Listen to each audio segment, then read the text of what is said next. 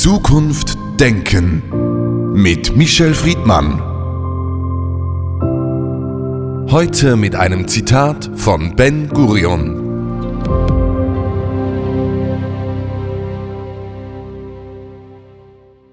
In Israel musst du, um Realist zu sein, an Wunder glauben.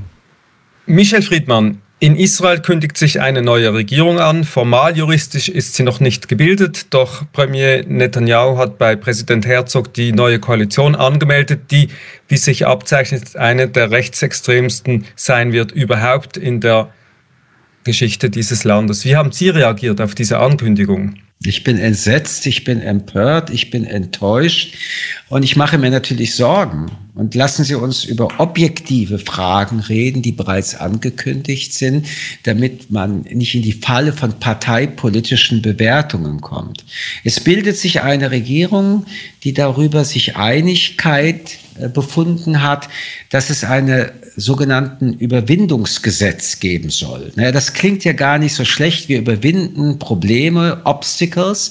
Aber was wollen die überwinden? Sie wollen den Rechtsstaat überwinden. Und dann wird es substanziell. Die Demokratie besteht aus der Gewaltenteilung, sie besteht aus dem Rechtsstaat.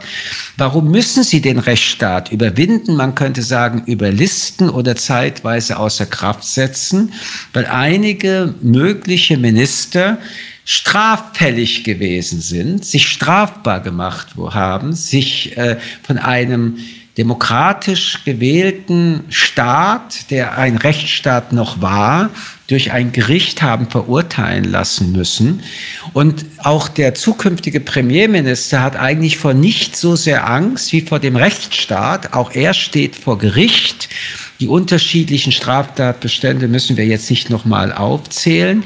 Und wenn man diese ganzen Überwindungsgesetze, wie es so harmlos klingt, ernst nimmt, dann würde der Gesetzgeber jetzt äh, Gesetze erlassen, die es diesen strafverurteilten Menschen möglich machen, dieses Staatsamt anzunehmen. Das ist schon an sich ein außerordentlich skandalöser Prozess. Er ist eine Schwächung der Rechtsstaatlichkeit.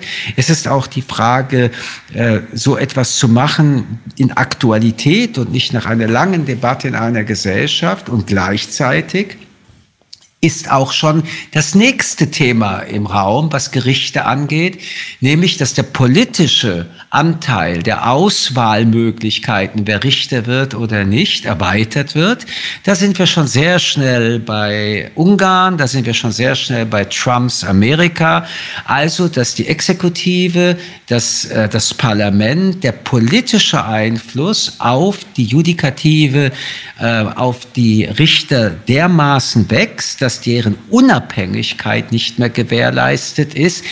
Das halte ich schon äh, für einen radikalen Abbau äh, der Rechtsstaatlichkeitsprinzipien.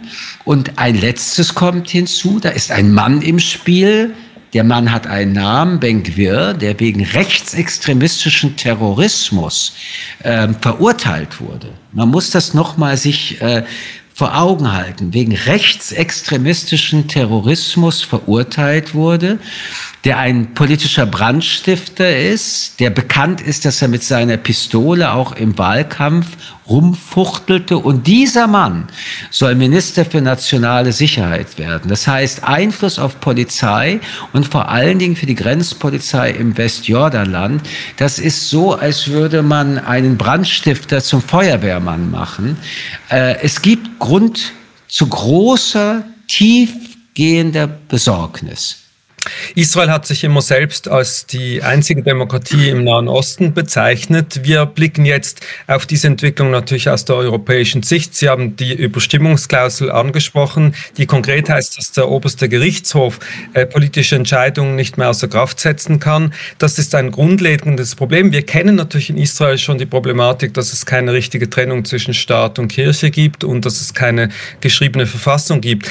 Mit Blick jetzt auf die... Entschuldigung, in Israel ist es nicht die Kirche, es ist immer noch die Synagoge. Das ist richtig. Mit Blick auf jetzt die Grundrechts- und äh, demokratischen Aspekte und jetzt noch nicht die politischen, was heißt das eigentlich? Könnte man jetzt einfach nüchtern sagen, das ist halt so eine weltweite Entwicklung, die Staaten werden immer autokratischer, wieso also auch nicht Israel? Oder wo verorten Sie die aktuelle Entwicklung in Israel? Also erstens, es sind noch Koalitionsgespräche, deswegen ist äh, die Wahl noch nicht äh, endgültig klar. Es kann auch in diesen Tagen noch zu Überwerfungen kommen. Netanyahu verdeckt das, indem er immer wieder jeden Tag x-mal sagt, macht euch doch über all das keine Sorgen, ihr wisst doch, ich leite die Politik und wenn ich die Politik leite, dann ist das alles nicht so schlimm. Stimmt nicht, weil eines der schlimmsten Politiker des Landes, was die Frage von Rechtsstaat angeht, ist eben Netanyahu. Er steht vor einem ordentlichen Strafgericht, weil er Straftatbestände vermeintlich äh, begangen hat. Und mit diesem Überwindungsgesetz versucht er sich eine Art Amnestie aufzubauen, ein Schutz, damit auch die Verfahren gegen ihn abgebrochen werden. Da stellt sich sofort die Frage, warum? Selbst als er noch Premierminister war, vor wenigen Monaten, war er Premierminister und zu Recht musste er sich strafrechtlich vor dem Gericht stellen. Wenn das passiert, was jetzt geplant wird, werden die Strafverfahren nicht fortgesetzt. Zweitens, wir müssen uns schon die Frage nach ganz bestimmten Kriterien, die wir ansetzen, ernst nehmen. Und die demokratischen Kriterien sind relativ stark de, äh, diskutiert, aber auch mittlerweile ähm, definiert. Die Gewaltenteilung ist eines der Elemente von Demokratie. Natürlich gibt es auch Demokratie, wenn sie nur aus einem Parlament, das vom Volk gewählt wird, und einem Parlament, das die Exekutive wählt, gestaltet ist. Aber diese Art von moderner Demokratie, wie wir sie kennen, setzt immer sowohl die Möglichkeit der Kontrolle des Parlaments als auch der, Ex äh, der Exekutive voraus. Und dafür haben wir unabhängige Gerichte. Sollte an dieser Unabhängigkeit gerüttelt werden, wird an einer substanziellen Säule des Demokratischen gerüttelt. Ich will darauf hinweisen, dass wir dort, wo dies schon stattgefunden hat, wie in Polen, aber auch in Ungarn als Europäer, aber als Demokraten gesagt haben, das ist die rote Linie. Wenn wir diese Kriterien als Demokraten ansetzen, auch als Juden, die demokratisch sind, dann sind diese Kriterien, was die Verfasstheit der israelischen Demokratie angeht, nicht anders zu bewerten. Egal wie die politische Lage ist. Wir befinden uns nicht in einer Situation, wo eine israelische Regierung einen Notstand ausruft oder einen Krieg. Da werden solche Rechte eher eingeschränkt. Noch ist, und Gott sei Dank und hoffentlich lange, normaler Alltag in Israel. Diese Struktur übrigens hat die letzten Jahrzehnte fast alle Regierungen überlebt. Aber wenn eine Regierung, auch das muss man mal offen ausspricht, aus vielen strafrechtlich verurteilten Menschen besteht, empfiehlt sich doch noch mal auch eine grundsätzliche äh, Nachdenklichkeit. Nun, die Regierung schließt einen Kreis. Auch in der Vergangenheit gab es immer wieder äh, ehemalige Präsidenten und amtierende Politiker, die dann ins Gefängnis gehen ja, mussten. aber großartig, Moment, Moment, großartig, genau. Sie standen vor einem Gericht, ihre Immunität schützte sie nicht. Ein Staatspräsident als Staatspräsident äh, wurde äh, vor Gericht gestellt, ihm wurden sexuelle äh, Straf Taten vorgeworfen. Er landet im Gefängnis. Dasselbe übrigens mit einem der Vorgänger von Netanyahu. Ein Premierminister, der wegen Korruption verurteilt wurde und ins Gefängnis kam. Hier sucht man einen Weg und deswegen heißt das so schön ein Überwindungsgesetz. Aber was wird überwunden? Nämlich, dass die Strafbarkeit und eine entsprechende Strafe von vornherein äh, wegretuschiert wird und gleichzeitig die Erklärung, man möchte die Macht der Gerichte von denen die Politik formuliert, sie würden zu politisch sein, hallo, geht's noch, ähm, schwächen. Das sind Dinge, die wir bei anderen Demokratien kritisch betrachten, weil sie neben unseren Kriterien nicht Bestand haben. Wenn wir uns ernst nehmen wollen, leider müssen wir die Kriterien auch in Israel anwenden und Sorge, die rote Alarmstufe ist ausgelöst mit diesen Erklärungen. Sie haben vorhin die Europäer, die Demokraten angesprochen und am Rande auch die jüdische Gemeinschaft der Diaspora. Bis jetzt war es immer so, dass die jüdische Gemeinschaft eigentlich konnotiert wurde mit Demokratieentwicklung, mit Verfechtung von Menschen äh, und anderen Rechten. Äh, Sie waren mal Präsident des Europäischen Jüdischen Kongresses, sind es jetzt nicht mehr. Wie kann sich eine jüdische Diaspora in dieser Situation sinnvoll äh, verhalten? Also noch einmal, wir sind nicht im Endstadium, wir haben noch keine israelische Regierung. Deswegen sollten wir jetzt vorsichtig, sensibel, aber deutlich auch uns selbst überlegen, wie weit die Solidarität nicht mit dem Staat Israel, das will ich ganz deutlich sagen. Der Staat Israel ist ohne Wenn und Aber eine Grundidentität für einen Juden in der Diaspora und eines jeden Juden auch in Israel. Aber wie weit wir mit Kritik an israelischen Regierungen uns in Sachlichkeit einstellen können. Erstens, es ist nicht die Aufgabe der jüdischen Diaspora, politisch sich als Fortsetzungs Punkt einer israelischen Politik zu definieren. Wer in Israel Politik machen will als israelischer Staatsbürger, muss aus der Diaspora nach Israel gehen. Und das hat eigentlich immer gut gewirkt, denn auch ohne diese tragischen Fragen, die wir jetzt gerade diskutieren, gab es unterschiedliche politische Farben, die unterschiedliche Regierungen gebildet haben. Es gab immer dann noch den Hinweis, wir solidarisieren uns mit dem Staat Israel mit seiner unbedingten Existenz.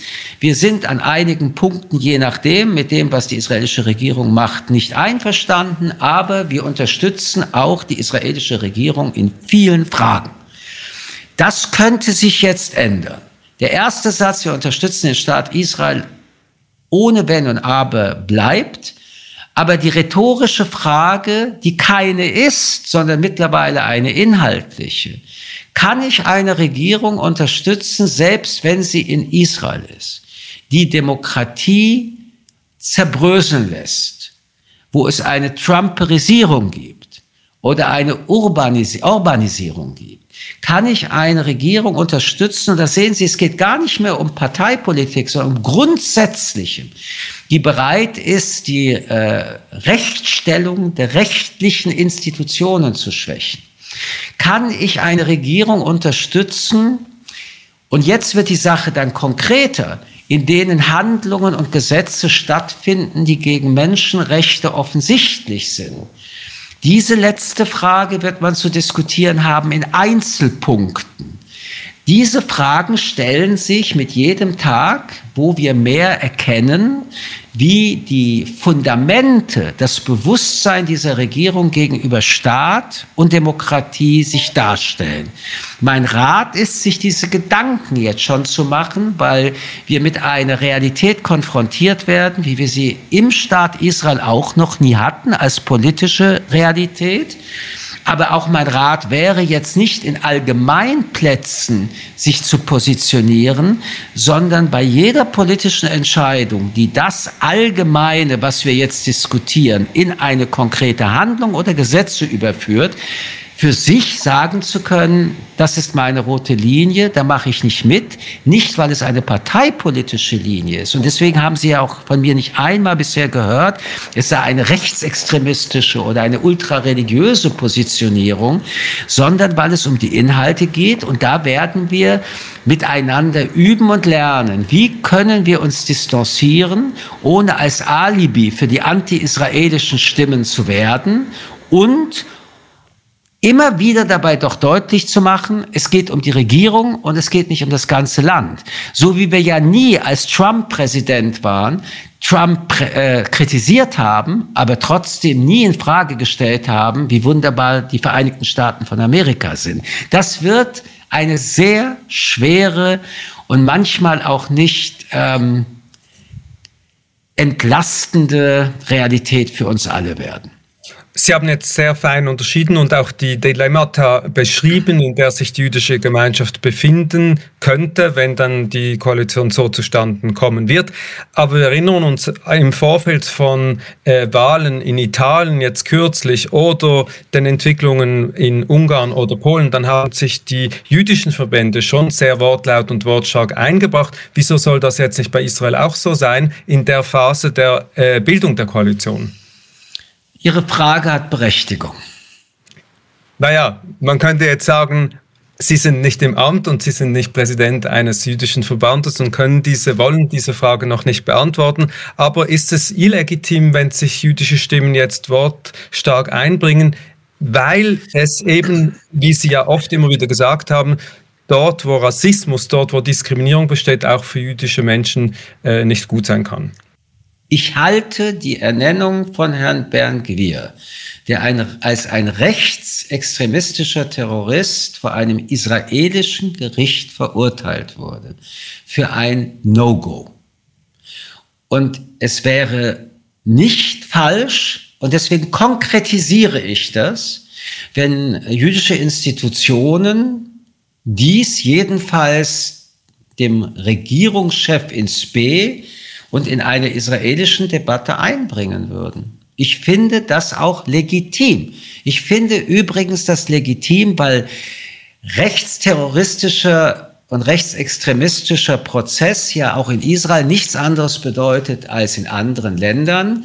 Ein Mensch ist bereit, andere Menschen, die ihm aus der Gruppe, aus der sie stammen, nicht erträgt, zu verwunden oder sogar ihnen das Leben zu nehmen. Und zwar als Zivilist, nicht in einer militärischen Auseinandersetzung. Ich finde, so eine Person hat in einer demokratischen Regierung nie etwas zu suchen.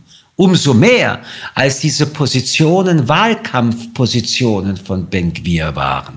Also an diesem konkreten Punkt hätte ich, wäre ich der Präsident des Europäischen Jüdischen Kongresses oder anderer internationalen jüdischen Institutionen, mit diesem sehr konkreten Beispiel gewarnt, ähm, und zwar nicht nur im Sinne der israelischen Regierung und Gesellschaft, sondern im Sinne des Selbstverständnisses des Jüdischen, auch Identitätsmerkmals, dass wir Menschen respektieren, dass die Würde des Menschen unantastbar ist, dass, wie Hannah Arendt gesagt hat, ist das Recht gibt, dass Menschen Recht haben und dass der Respekt die Grundvoraussetzung menschlichen Lebens ist äh, und dass es dafür keine ideologische oder religiöse oder sonstige Pseudo-Begründung geben darf, um Menschen zu verachten oder gar zu töten, nur weil sie nicht so sind, wie ich mir das vorstelle. Namen wie Kahane, Bauch, Goldstein, Yigal Amir säumen den Weg, der bis zu dieser Situation jetzt vielleicht geführt hat, aber trotzdem noch die Frage in der Analyse. Darf ich Sie darauf hinweisen, und da war ich bereits aktiv, dass Rabbi Kahane nicht nur niemals in eine Regierung gekommen wäre, sondern alle Regierungen ihm international als einen Terroristen gegen das Land Israel ähm, definiert haben. Und die Frage ist, ob Ben Gwir nicht in Wirklichkeit ein Antizionist ist. Einer, der den Staat Israel zerstört, auch wenn er nach außen nicht direkt diesen Staat meint, sondern behauptet, er beschütze Israel, indem er selbstgerecht und selbstbestimmt, ohne jegliche demokratische Legitimation, Menschen aufhetzt, hasst, und sogar bereit ist, mit Pistolen zu drohen, er würde diese Menschen umbringen. Araber, Muslime, Palästinenser, hallo, geht's noch? Aber man könnte ich finde, jetzt so ein Mann gehört nicht in eine Regierung eines Staates Israel. Man könnte jetzt hier anführen, zum Stichwort ohne äh, demokratische Legitimation, er ist mit diesem Wahlkampfprogramm gewählt worden. Und was ich eigentlich fragen wollte, ist, was ist eigentlich passiert in Israel, dass es so weit kommen konnte? Vor einigen Jahren hätten wir uns das kaum vorstellen können in dieser Art und Weise. Aber jetzt wollen wir wieder demokratische Fragen reden. Er hat das passive und aktive Wahlrecht, er konnte kandidieren, er ist gewählt worden. Mein Gott, er hat jetzt nicht gerade 20 Prozent der Stimmen gesammelt. Aber Und da kommen wir dann doch auf unsere europäische Diskussion zurück, aber auch die amerikanische. Ich erinnere mich, als die FPÖ das erste Mal in Österreich an die Regierung kam, da ist ja die FDP zwar gewachsen, aber schuld war die ÖVP, die bürgerliche Partei, die dringend an die Macht wollte und zwar mit dem Teufel, egal wie, und war bereit, mit einer rassistischen Partei zu koalieren. Übrigens hatten wir das in der zweiten Runde in Österreich auch wieder. Es gab Alternativen und ich will darauf hinweisen, es gibt Alternativen auch in Israel. Diese Regierung hätte nicht sein müssen.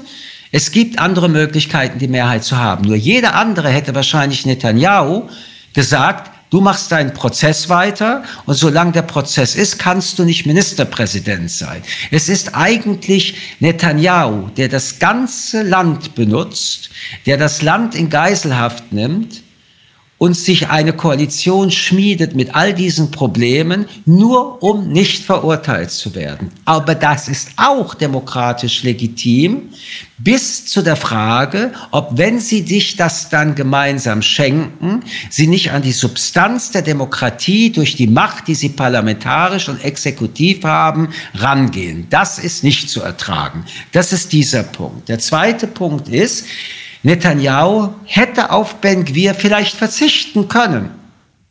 Hier sind wir an einem Punkt, der überhaupt keinen Spielraum lässt, aus meiner Überzeugung. Man muss ja auch vielleicht ein anderes Thema nochmal ansprechen.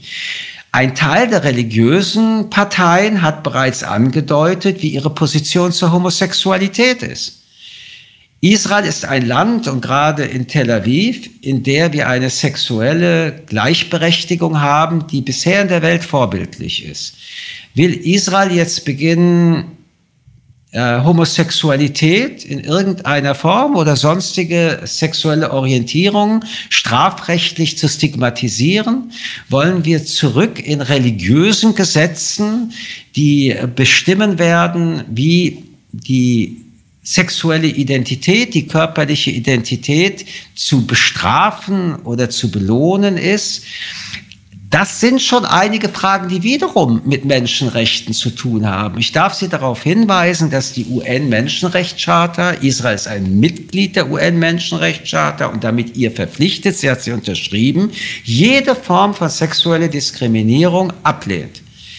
Also wir haben Konfliktfragen, wo aber auch sehr viele jüdische Menschen in der Diaspora davon betroffen sind, die vielleicht auch eine sexuelle Orientierung haben. Und die israelische Regierung wird dagegen in eigenem Land rechtlich vorgehen.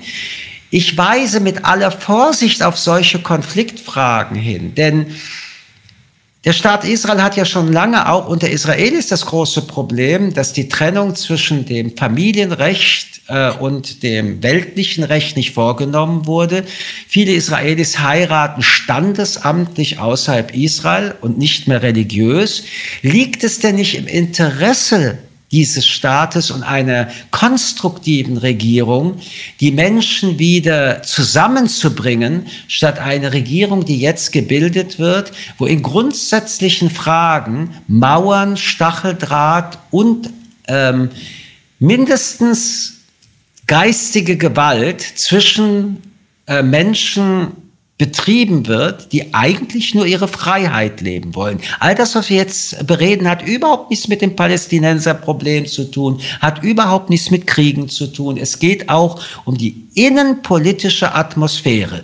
Und da kann ich nur darauf hinweisen, das betrifft auch äh, Juden in der Diaspora, wenn ich nach Israel komme, wenn ich in Israel Urlaub mache, wenn ich in Israel Verwandte habe, wenn ich Israel in der Welt, was ich vom vollen Herzen mache, als Staat, als Idee und Gesellschaft verteidige, aber dann unter Umständen an die Grenze komme und sage, aber diese Maßnahmen der Regierung, die verurteile ich. Und wie kann ich das tun? Ohne dass morgen jemand von der BDS das Argument nicht mehr selbst nennt, sondern sagt, selbst Michel Friedmann sagt, Israel ist Pünktchen, Pünktchen, Pünktchen. Dieses Dilemma ist so konkret wie noch nie. Aber ich weise darauf hin, dass die Verantwortung des Dilemmas ein Mann äh, trägt, der Premierminister werden will und das unabhängig der Kosten unabhängig, was danach passiert und dass diese Machtlust und gleichzeitig die Schutzsituation vor einem Gericht nicht aufzutreten uns alle in Geiselhaft nehmen wird. Sie ringen ja mit vielem, wenn man Ihnen jetzt so zuhört und Sie sprechen jetzt sind ein starker Verfechter Israels, Sie äh, sind ein starker Verfechter der Menschenrechte, Sie müssen jetzt äh, oder versuchen ein, ein, ein Dilemma zu schließen, was äh, auf den ersten Blick sehr schwierig zu verstehen ist. Und jetzt wollte ich einfach nochmals auf den Punkt zurückkommen, was ist denn in Israel passiert, dass es so weit kommen konnte, konnte dass eben ein Mann wie Netanyahu so eine Lücke füllen konnte? Ihre Frage, was ist denn eigentlich in Israel passiert, ist mir wieder zu allgemein und zu groß. Wir haben Dutzend Kleinstparteien, die versuchen, die Zahnlücken des Gebisses von Herrn Netanyahu zu füllen, damit er mit einem strahlenden Lächeln seine Macht leben kann, die bereit sind, sich als Implantat zur Verfügung zu stellen, damit selbst sie ein Teil des strahlenden Machtgesichtes sind und unter Umständen ihre Zähne, die nicht mehr so gut sind, in ein schönes Gebiss umzuwandeln. Diese Regierung ist nicht, was ist in Israel passiert. Es ist immerhin noch so, dass eine große Minderheit in der Opposition ist. Allerdings auch die haben ein Gebiss, das man deutlich sanieren müsste. Und wer da jetzt mit äh, zwei oder drei Abgeordneten mehr oder weniger regiert haben hätte würden, ist eine Frage immer des letzten Zufalls. Ich bin übrigens, das will ich deutlich sagen, dankbar, dass die letzten israelischen Regierungen, egal welche, immer sehr kurze Regierungsphasen hatten. Denn das ist das Problem, wenn man ein Gebiss in aller Geschwindigkeit aus ganz unterschiedlichen anderen Gebissen füllen möchte. Beim Kauen kriegt man Zahnschmerzen. Wir reden über die ersten Zahnschmerzen äh, schon vor dem Beginn des Regierens, aber glauben Sie mir, der eine oder andere Zahn fällt wieder raus. Und was bedeutet das? Neuwahlen. Die Frage ist, wie viel substanziellen Schaden an der Demokratie kann in diesen Monaten durch diese Regierung entstehen? Und Vielleicht will ich äh, den, das Dilemma, das noch gar keins ist, damit vielleicht auflösen, Sie haben ja gefragt, was soll man tun? Ich finde, dass Juden und Jüdinnen das Recht haben, während einer solchen Regierungsbildung, die sich so verdichtet, über all diese Sorgen und Nachdenklichkeiten sich auszusprechen, ohne eine Schlussbewertung oder gar Konsequenzen durchzuführen. My concern, wie es in der englischen Sprache äh, ausgesprochen wird, ist ein sehr schöner Begriff. Ich bin sehr beunruhigt, und zwar nicht über die Tagespolitik, nicht über die Frage des Nahostkonfliktes, des palästinenser-israelischen Konfliktes, auch und natürlich immer. Und auch da gab es Regierungen, die mir vorher eher ähm, nach meinem Herzen und Verstand Politik gemacht haben oder nicht, das ist nicht wichtig. Aber ich bin zutiefst beunruhigt über die Grundlage des Demokratischen in Israel. Und ich möchte mir nicht vorstellen, dass Israel keine Demokratie mehr ist. Ich glaube, dass das schlimmer wäre als äh, all die Probleme und Vernichtungswünsche, die auch von wirklich äh, Menschen besprochen werden, die sagen, schickt Israel ins Meer, vernichtet es. Ich erinnere mich, als ich ein, ein, ein junger Mensch war, dass mir Pinchas Sapir, der Finanzminister war, mal gesagt hat, ich habe nie Angst, dass Israel untergeht, weil es Palästinenser oder Araber oder sonstige Menschen gibt, die Israel vernichten wollen. Die einzigen, die vernichten können, diesen Staat, sind die Israelis selbst. Und damals war das ein Satz, der noch viel unverständlicher war, vielleicht war als heute. Heute ist er schon ein wenig greifbar geworden. Lassen Sie uns noch ein wenig über die Außenpolitik Politik sprechen. Äh, Netanyahu hat einen Leistungsausweis in Kooperationen oder sagen wir Affinitäten für Autokraten, wie früher in seiner letzten Regierungszeit mit Orban. Ähm, Wie sehen Sie jetzt auf die nächsten Monate ähm, der israelischen Außenpolitik? Putin war einer der ersten, der Netanyahu jetzt gratuliert hat. Die beiden Regierung hat sich mit Distanz ihm gegenüber positioniert. Was wird geschehen in den nächsten Monaten und was hat es für einen Einfluss danach auf die arabische Frage? So, und jetzt sind wir genau auf einer Ebene, die tagespolitische Ebene, die Gesprächsebene, die es auch vor all dem, was wir jetzt besprochen haben, schon gegeben hat. Analysen, Interpretationen Informationen, Eizes geben, also Ratschläge geben, auch von jüdischen Intellektuellen, auch von Israelis dauernd selbst. Erstens, im Interesse der israelischen Politik war es, und das war übrigens nicht Netanyahu die letzten Monate, sondern Lapid, Ungarn den Rücken zu stärken und Orban konkret, weil sich damit beispielsweise eine weitere Stimme sicher gemacht wurde in oft anti-israelischen Erklärungen der Europäischen Union ein Veto zu legen. Das ist etwas, darüber kann man streiten, aber im Rahmen von Interessenpolitik kann man sagen, es ist mehr in unserem Interesse, Orban als Veto äh, zu stärken, als uns äh, über ihm äh, und seine äh, innenpolitische, äh, antidemokratische Frage so laut zu erheben, dass wir ihm damit verlieren. Ähm, in Polen wurde das übrigens auch versucht, bis dann aus Polen wiederum Signale kamen, die mit antijüdischen Impulsen besetzt waren, mit Interpretationen des Zweiten Weltkriegs, der Geschichtsdiskussion, wo Israel dann ähm, ein Stoppschild gemacht hat und gesagt hat, wie wichtig uns Polen in der Stimmeabgabe der EU ist. Das sind dann Dinge, die sind wiederum wichtiger als so eine Sicherung. Dass Putin gratuliert hat, ist ähm, kein überraschendes Zeichen. Erstens wollte er mal eine außenpolitische Geste wieder machen. Ich möchte auch da hinweisen, dass die Ukraine-Politik der Vorgängerregierung eine war, wo man ähm, nicht sich bei den Boykottbeschlüssen der Amerikaner, der Europäer und vieler anderen Länder angeschlossen hat. Die Welt hat das verstanden. Die Argumentation von Lapid war, dass man in der Frage des Syrien-Konfliktes und des friedlicheren Umgangs damit für Israel immer auch mit der Telefonnummer mit Russland kommunizieren muss. Wenn das für äh, Lapid stimmte, dann stimmt das auch für Netanyahu. Da kann man nicht ihm einen Strick draus äh, drehen. Die Frage, wie weit palästinensische Interessen in der zukünftigen Regierung einen Platz haben, null. Das haben die israelischen Repräsentanten der nächsten Regierung bereits formuliert. Ist das klug? Nicht unbedingt. Ist das neu? Nein. Ähm, wie weit die Beziehungen mit anderen arabischen Staaten fortgesetzt werden, im Interesse Israels und übrigens eines Sicherheitsgefüges weit darüber hinaus, muss man sagen, der Erste, der das geschafft hat, war Netanyahu.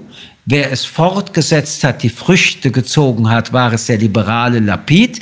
Wenn sich diese Entwicklung fortsetzt, auch wenn es wieder Netanyahu ist, dann ist es ein Credit, den man ihm geben muss und die Weltstabilität auch im Interesse der Amerikaner, aber auch des Nahen Ostens ist gefördert. So, und hier sehen Sie, diese Unterscheidung, die Konkretisierung führt dazu, dass man sogar einen Netanyahu lobt. Die große Frage, die wir diskutieren, ist, ist die vergiftete Erde, also das Grundgesetz dieser Koalition, so, dass es auch die konkreten politischen Fragen, auch Erfolge mitvergiftet? Oder kann man beides voneinander abstrahieren?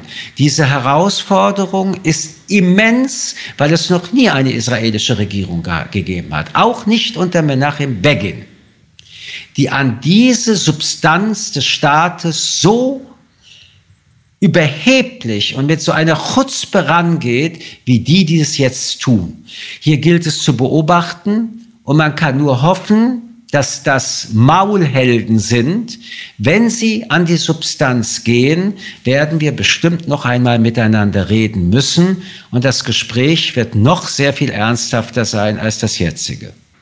Neben der großen Politik gibt es noch die Realität on the ground. In den letzten Monaten haben sich die Extremisten auf beiden Seiten, den palästinensisch-arabischen und den israelischen, äh, verstärkt. Es gab enorm viele Auseinandersetzungen, die man hier hierzulande vielleicht gar nicht so wahrgenommen hat. Es gibt ein Viertel äh, arabischstämmiger oder muslimischer Bevölkerung in Israel. Äh, wenn Sie sich versuchen, jetzt in diesen Tagen sich in diese hineinzuversetzen, was denken Sie da? Eine demokratisch konstruktive Regierung, die mit einem ganz bestimmten parteigefärbten Kompass Regierung macht und damit andere nicht unbedingt repräsentiert, ist the name of the game. Demokratisch wollen wir, dass Mehrheiten regieren. Demokratisch wollen wir, dass Minderheiten berücksichtigt und respektiert werden. Eine Regierung, die nicht Brücken baut, und da brauchen wir jetzt gar nicht über die arabischen Israelis zu reden. Wir haben ja schon ein paar andere Gruppen genannt, Frauen, äh, sexuelle Orienta äh, Orientierung. Es gibt ja sehr viele, die sich hier nicht repräsentiert fühlen.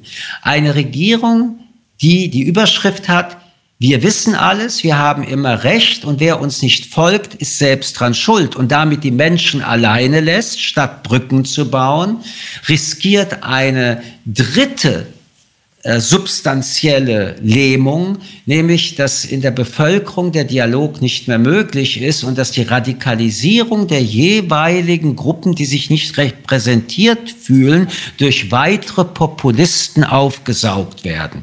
Deswegen will ich Ihre Frage nicht ausweichen, aber ich will Sie auch nicht auf die Frage der arabischen Israelis nur konzentrieren. Es gibt viele Menschen, die sich bei dieser Regierung abwenden müssen weil sich die Regierung von diesen Menschen abgewendet haben wird. Ich kann nur hoffen, dass wenn sie denn an der Macht sind, sich an das ABC ihrer Verantwortung erinnern. Wenn du erstmal dann in der Regierung bist, musst du die Interessen aller mit berücksichtigen, auch wenn es gefärbt ist durch deinen parteipolitischen Blick, darf es nicht immer nur alles oder nichts sein. Dennoch zum Schluss noch die vierte Lähmung, die ich gerne ansprechen möchte, nämlich die innerjüdische Frage. Wir haben kurz darüber gesprochen. Es gab in den letzten Jahren diese Entwicklung, dass sich äh, Juden in der Diaspora abgewendet haben für Israel zunehmend. Man sieht Umfragen gerade in den USA.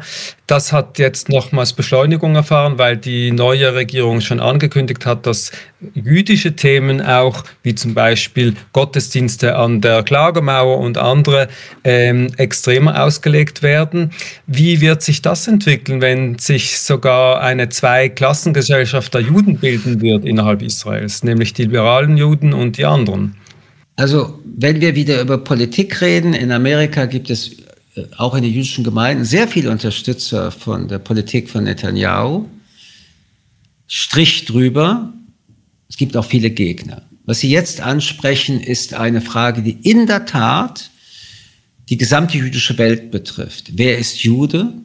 Welche Öffnungs- äh, und ähm, freie Felder schafft, eine jüdische Religion zu integrieren? Wo ist dann doch auch bei der jüdischen Religion eine Grenze? Wir haben uns in den letzten Jahrhunderten im Judentum alle darauf geeinigt, die Torah, Gott, die zehn Gebote, aber wie der Rest interpretiert wird, wie die Riten gelebt werden, ob Männer und Frauen gleichberechtigt beten können, All diese Fragen haben wir seit Jahrhunderten in der gesamten jüdischen Welt vor der Existenz des Staates und mit der Existenz des Staates äh, besprochen und es gibt dazu keine Einheitlichkeit. Man muss auch noch mal darauf hinweisen, Messias ist noch nicht da. Und jeder Jude, der was auch immer sagt, er mag Oberrabbiner heißen oder nicht, hat nicht die letzte Wahrheit. Und deswegen gibt es liberale Juden, es gibt konservative Juden, es gibt orthodoxe Juden, übrigens mittlerweile auch ultraorthodoxe Juden. Und man kann zu all diesen Bewegungen stehen, wie man will, aber man sollte sie in einem Raum gleichberechtigt stehen lassen.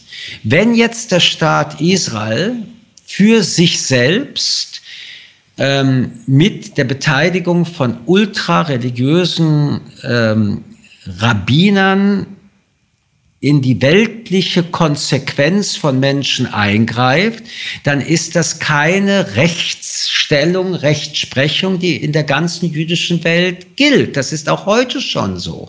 In einer liberalen Gemeinde in Amerika ist der Übertritt anders als in einer orthodoxen Gemeinde in Amerika. Aber in Amerika wird keiner fragen oder zweifeln, are you Jewish or not? Beide sind miteinander anerkannt. Wenn Israel einen solchen Übertritt nicht mehr anerkennen würde, selbst einen orthodoxen, weil sie sich jetzt auf eine ultraorthodoxe Messlatte äh, bewegen, wird hier, und das hat gar nichts jetzt mit all dem zu tun, was wir besprochen haben, ähm, es Konsequenzen geben für äh, das Selbstverständnis der Juden in der Diaspora und der Juden in Israel. Wir sind hier auf einer religiösen Ebene. Deswegen bin ich so tief beunruhigt, dass ein Land, das zu Recht sagt, es soll eigentlich keine Religion geben, die Politik bestimmt. Siehe Iran. Der religiösen Politik im eigenen Land einen so unglaublichen Machtfaktor zubilligt. Es wird ja auch darüber wieder diskutiert, dass die ähm, Befreiung von äh, ultraorthodoxen jungen Männern vom Militärdienst wieder eingeführt wird. Hallo, warum eigentlich? Äh, wenn du ultraorthodox bist, äh, ist das ein Hinweis, dass du äh, die Verteidigung deines Staates nicht mehr so durchführen musst wie jeder andere junge Mensch. Also Sie sehen, es wird aufgrund von religiösen Argumenten staatliche Macht diskutiert, Rechte und Pflichten. Ein demokratischer Staat kennt aber nur, dass alle Bürger und Bürgerinnen gleich sind und eine Ungleichbehandlung argumentativ überzeugend sein muss. Mich überzeugt nicht, dass jemand, der in ein Cheder geht oder ein Strämel trägt, nicht zum Militär gehen muss. Und solche Fragen werden wir religiös Ausgangspunkt in die Politik mehr zu diskutieren haben. Und ich bin überzeugt davon, und das will ich dann zum Ende nochmal sagen. Israel ist so demokratisch, weil die größte Opposition einer jeden Regierung, übrigens auch dieser Regierung, die Israelis selbst sind. Alles, was wir gerade diskutieren, ist nicht mal der Rede wert, was die Israelis mittlerweile in Israel diskutieren und streiten. Und das beruhigt mich insofern, als dort nach wie vor zu sagen ist, heute, heute. Es funktioniert ganz gut. So gesehen komme ich auf die Grundfrage zurück. Wie lange wird die Regierung beisammen sein und wie viel Schaden in fundamentalen Fragen des Staates, nicht der Tagespolitik, werden sie hinterlassen.